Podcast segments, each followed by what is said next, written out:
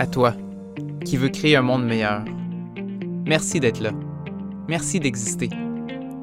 Parce que ton temps est précieux. Prends le temps de t'arrêter pour t'inspirer, pour que ta prochaine action fasse une vraie différence. Bienvenue dans l'équipe d'Inspirix.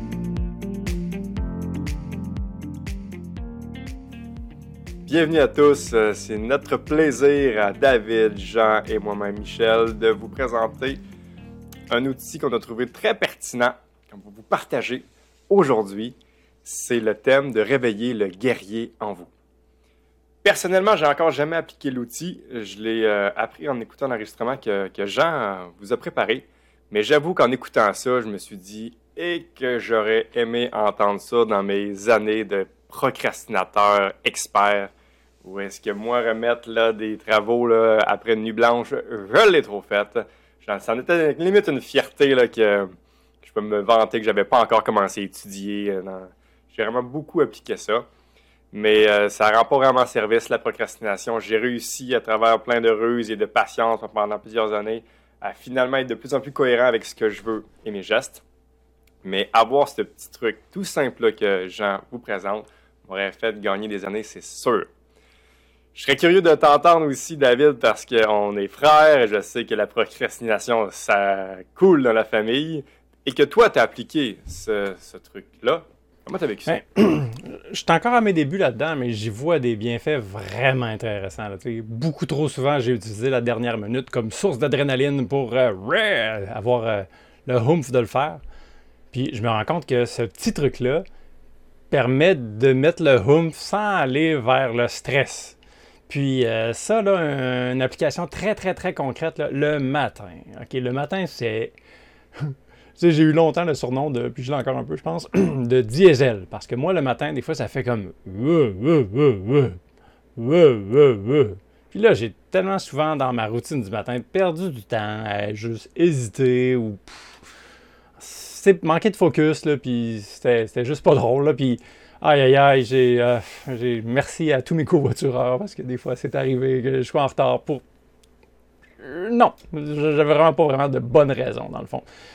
Ben, il y avait que j'avais pas encore trouvé ce truc-là, entre autres. Mais là, je me suis donné une séquence. Je l'ai choisi d'avance en plus. Fait que là, ben, des fois, quand ça me tente pas, puis que c'est difficile le matin, je me dis 5, 4, je compte pas vite. 3, 1. Et eh, ok, ça. Puis là, je le fais. Et la semaine passée, ma fille, qui me ressemble beaucoup, elle m'a dit Hé, papa, faut qu'on se parle parce que là, je pense que tu as trouvé quelque chose d'intéressant parce que j'étais dans le divan, bien effoiré, j'avais tout fini ma séquence. Je fais comme Bon, ce matin, ah, je pense que c'est correct si je m'écrase un petit peu sur le divan. Je joue un petit jeu niaiseux sur mon sel. Je l'ai mérité pas longtemps, de telle heure à telle heure, bien choisi, parfait, je l'ai fait, puis et voilà. J'ai eu le temps même aller bouger dehors par la suite. Puis c'est vraiment ce truc-là qui, m'aide à euh, maintenir le cap. Et toi, Jean, qui, euh, ça fait longtemps qu'on se connaît, je t'ai toujours vu comme, euh, comme l'opposé du procrastinateur. Tu étais souvent à tes affaires d'avance. Comment ça, tu as, envie de présenter un projet qui, aide les procrastinateurs alors que je te vois pas comme ça? Euh, pour répondre à ta question, euh, c'est drôle, hein, parce que moi, je me vois comme un procrastinateur. Euh, même si c'est si toi tu, tu le détectes pas, mais je pense qu'on procrastine pas sur les mêmes affaires. J'avais écouté un année un, TED, un vidéo TED de Tim Urban, si jamais vous l'avez pas vu, sur la procrastination. C'est vraiment, vraiment intéressant.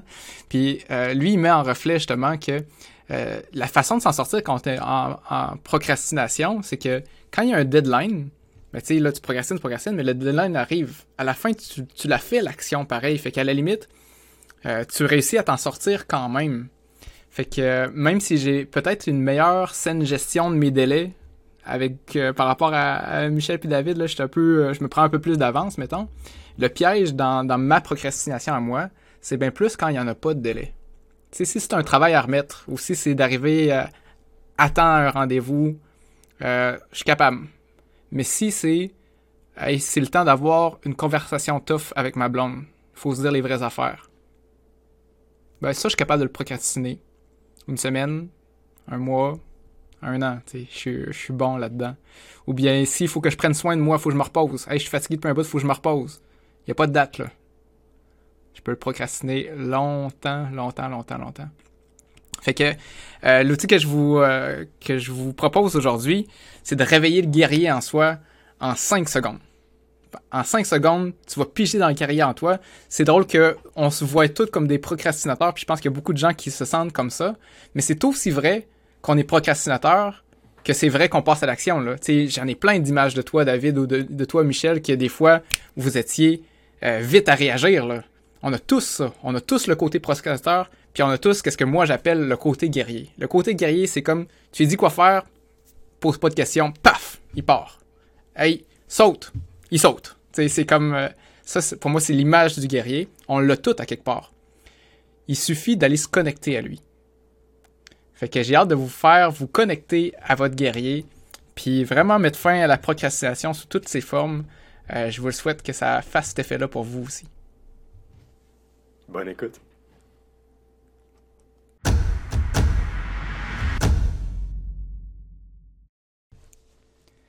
Aujourd'hui, je veux réveiller le guerrier qui est en toi. Je pense qu'on a toutes sortes de capacités, des fois qu'on connaît même pas de soi. Puis à travers des, des formations ou bien d'autres expériences, des fois j'ai découvert des parties de moi là, qui étaient hyper utiles, puis je pensais pas que ça faisait partie de moi. C'est comme si je pensais que moi j'étais d'une façon, hein. j'avais une personnalité avec mes faiblesses, mes forces, alors que j'ai réalisé que c'est pas vrai tout à fait. Je suis beaucoup plus que qu'est-ce que je pense que je suis. Je pense qu'il y a des techniques pour aller chercher des capacités que tu soupçonnes pas. Pour faciliter le travail pour moi d'aller rechercher des nouvelles capacités, j'ai relié certaines forces ou certaines compétences à des, euh, à des personnages. Vu que je suis quelqu'un qui aime les jeux, là, euh, comme David puis, euh, puis Michel et moi, entre autres quand on était jeunes, ce qui nous a rapprochés beaucoup, c'est qu'on jouait à Donjon Dragon. Très souvent, ça nous animait de, d'embarquer dans un rôle, construire un personnage, aller dans l'imaginaire. Mais j'ai encore cette partie-là de moi qui a envie de jouer, puis qui rend ça peut-être un peu moins lourd que de parler euh, de compétences pour devenir plus performant ou bien avoir plus d'énergie ou pour mieux euh, développer euh, mon mental. Au lieu de juste dire des mots qui sont moins attrayants pour moi, mais je suis comme, non, moi je forge un guerrier en moi. J'apprends à invoquer sa capacité à passer à l'action. C'est ça que je veux t'encourager à faire aujourd'hui. Parce qu'on va se le dire, des fois, euh, écouter nos émotions, c'est super intelligent. De bien comprendre d'où vient notre peur, de bien comprendre pourquoi on est triste, de bien euh, écouter les messages qui sont envoyés par nos émotions, c'est super euh, important même, je, devrais dire. Mais des fois, on n'est pas tant dans une situation qu'on doit analyser, négocier avec nos émotions ou se programmer autrement. Des fois, il faut juste faire ce qu'on s'était dit qu'il fallait faire. Je pense à bien des fois où ce que je voulais aller m'entraîner, où je m'étais donné comme, euh, comme défi de m'entraîner plus. Puis il y a des périodes de ma vie où ce que la motivation était là, c'était hyper facile. Des fois, j'étais inscrit dans, euh, si j'ai fait des arts martiaux longtemps, hein, quand il y a une compétition qui s'en venait, hyper facile de s'entraîner. J'ai la motivation, j'ai une raison pour laquelle m'entraîner. Mais quand je le faisais pour ma santé, simplement, sans qu'il y ait de compétition, quand il n'y avait personne d'autre qui dépendait de moi dans, l'entraînement, ben, c'était facile de ne pas le faire. J'avais toutes les raisons, dans le fond, de ne pas aller dans l'inconfort qu'apporte un entraînement physique euh, si j'ai pas de raison de le faire. Mais il y en avait des raisons. Je pense que la première bonne raison, c'est que je le faisais pour ma santé. Puis la santé, je sais que c'est important. Mais même en sachant pourquoi je voulais faire ça, c'était pas assez. Il me fallait un outil de plus pour dire je passe à l'action, peu importe c'est quoi ma raison. Récemment, j'ai lu un livre là-dessus. Le livre s'appelle La règle des 5 secondes de Mel Robbins. C'était super intéressant. Euh, je vous donne un peu de contexte. L'auteur, Mel Robbins, à l'époque où elle a euh, essayé ce truc-là, C'était pas un truc euh, dans le temps, c'est un peu elle qui a donné un nom, même si ça devait exister dans, sous plein d'autres formes. Mais bref, voilà, elle était en dépression, elle vivait une époque très sombre de sa vie.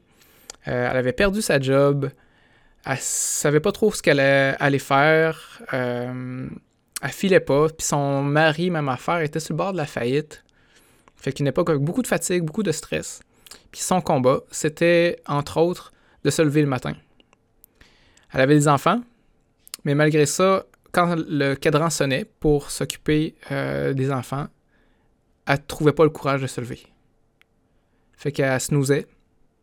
Elle reportait son lever à plus tard. Puis quand finalement elle finissait par se lever, les enfants étaient déjà en retard à l'école.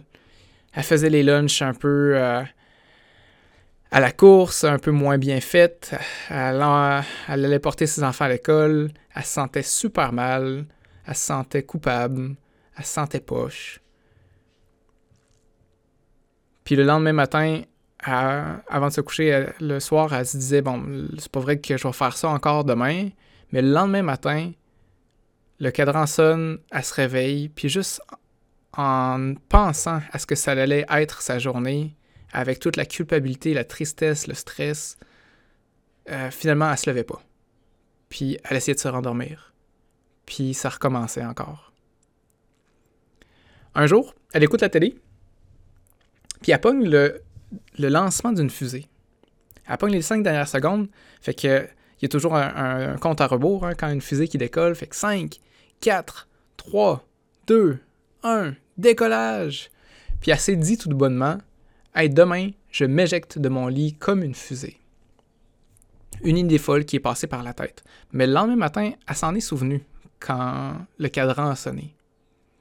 Puis elle s'est dit ça.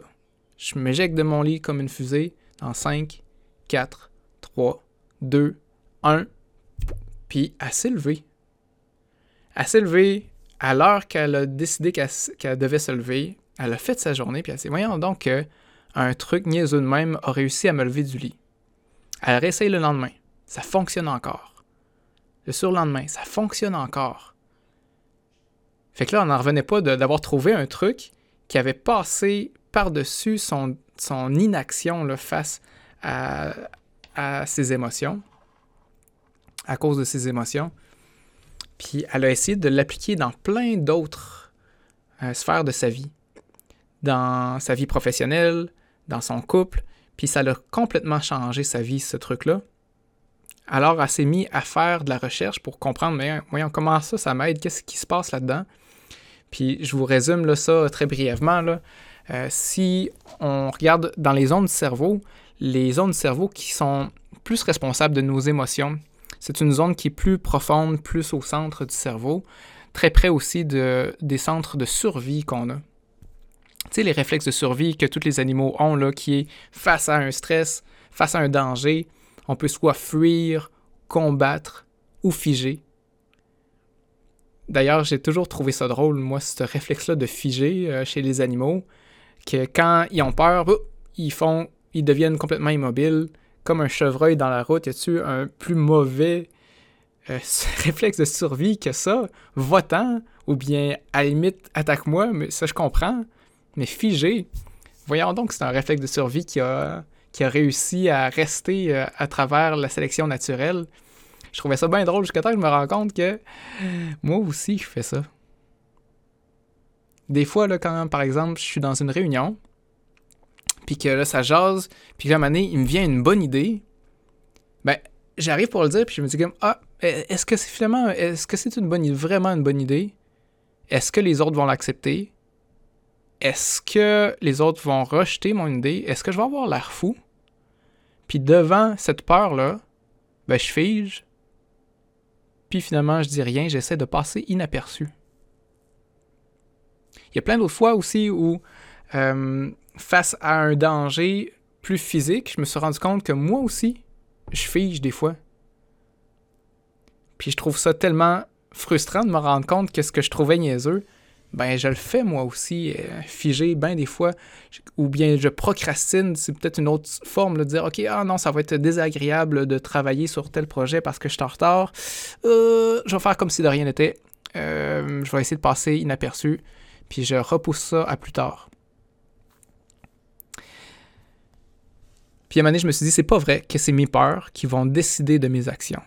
Je dis pas que c'est pas utile la peur, je pense que c'est hyper utile. La plupart de nos émotions négatives peuvent apporter un beau message si on sait les écouter. Mais des fois, c'est pas le temps de les écouter. Là. Des fois, c'est juste le temps de passer à l'action. Donc, euh, c'est ça, le, siège des émotions est très proche euh, de la partie du cerveau qui essaie de nous garder en survie. Mais des fois, juste survivre, en tout cas pour moi, c'est pas assez. J'ai envie d'accomplir, de me développer, de sortir de ma zone de confort, d'essayer des trucs nouveaux, même si c'est inconfortable, même si ça me tente pas.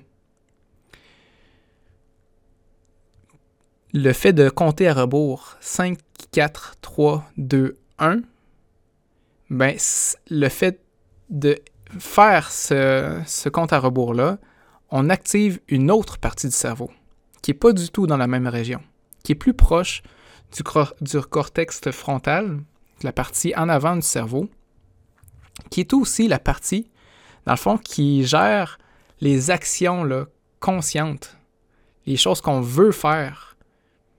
Si on se fait juste se fier à notre euh, partie du cerveau qui est juste dans la survie, probablement qu'il y a plein de réactions qui nous bloquent. Mais si on arrive à sortir de là, activer une autre partie du cerveau, on a peut-être une meilleure emprise pour prendre la décision de passer à l'action.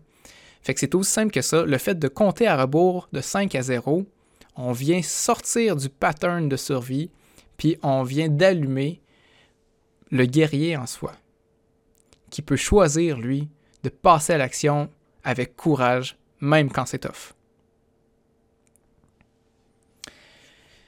Je pense que c'est pas tout hein, de savoir le truc, il faut l'utiliser. Puis même plus loin que ça, je pense que le guerrier en soi, c'est pas juste de l'appeler une fois de temps en temps.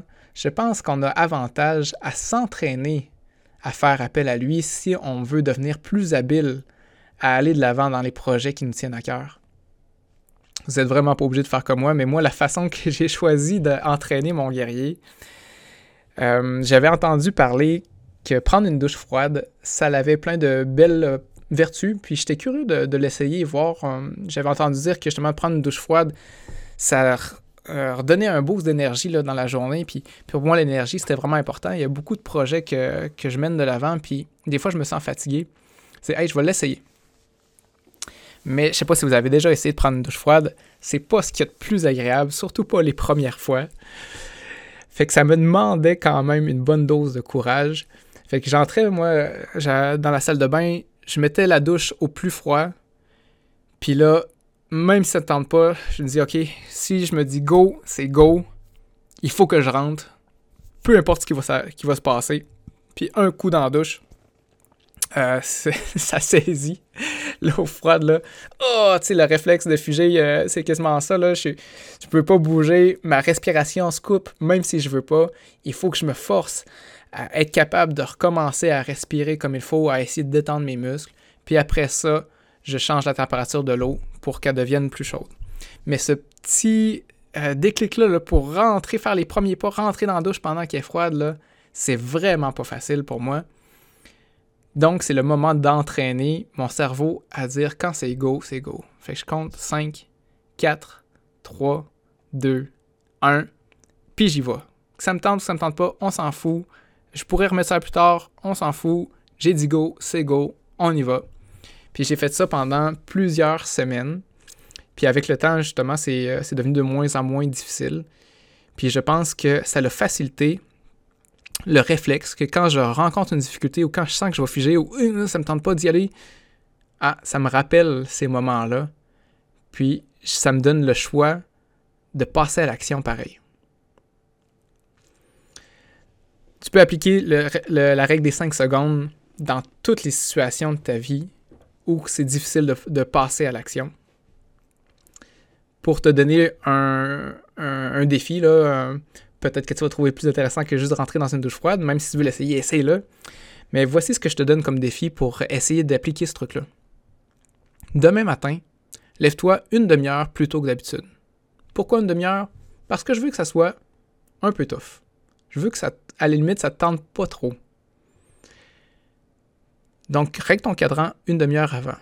à l'image de l'auteur Mel Robbins, quand ton cadran sonne, je veux que tu dises 5, 4, 3, 2, 1 et tu te lèves. Sans hésitation. Puis c'est et voilà, le truc est déjà fait. Les meilleurs trucs, en des fois, c'est les plus simples.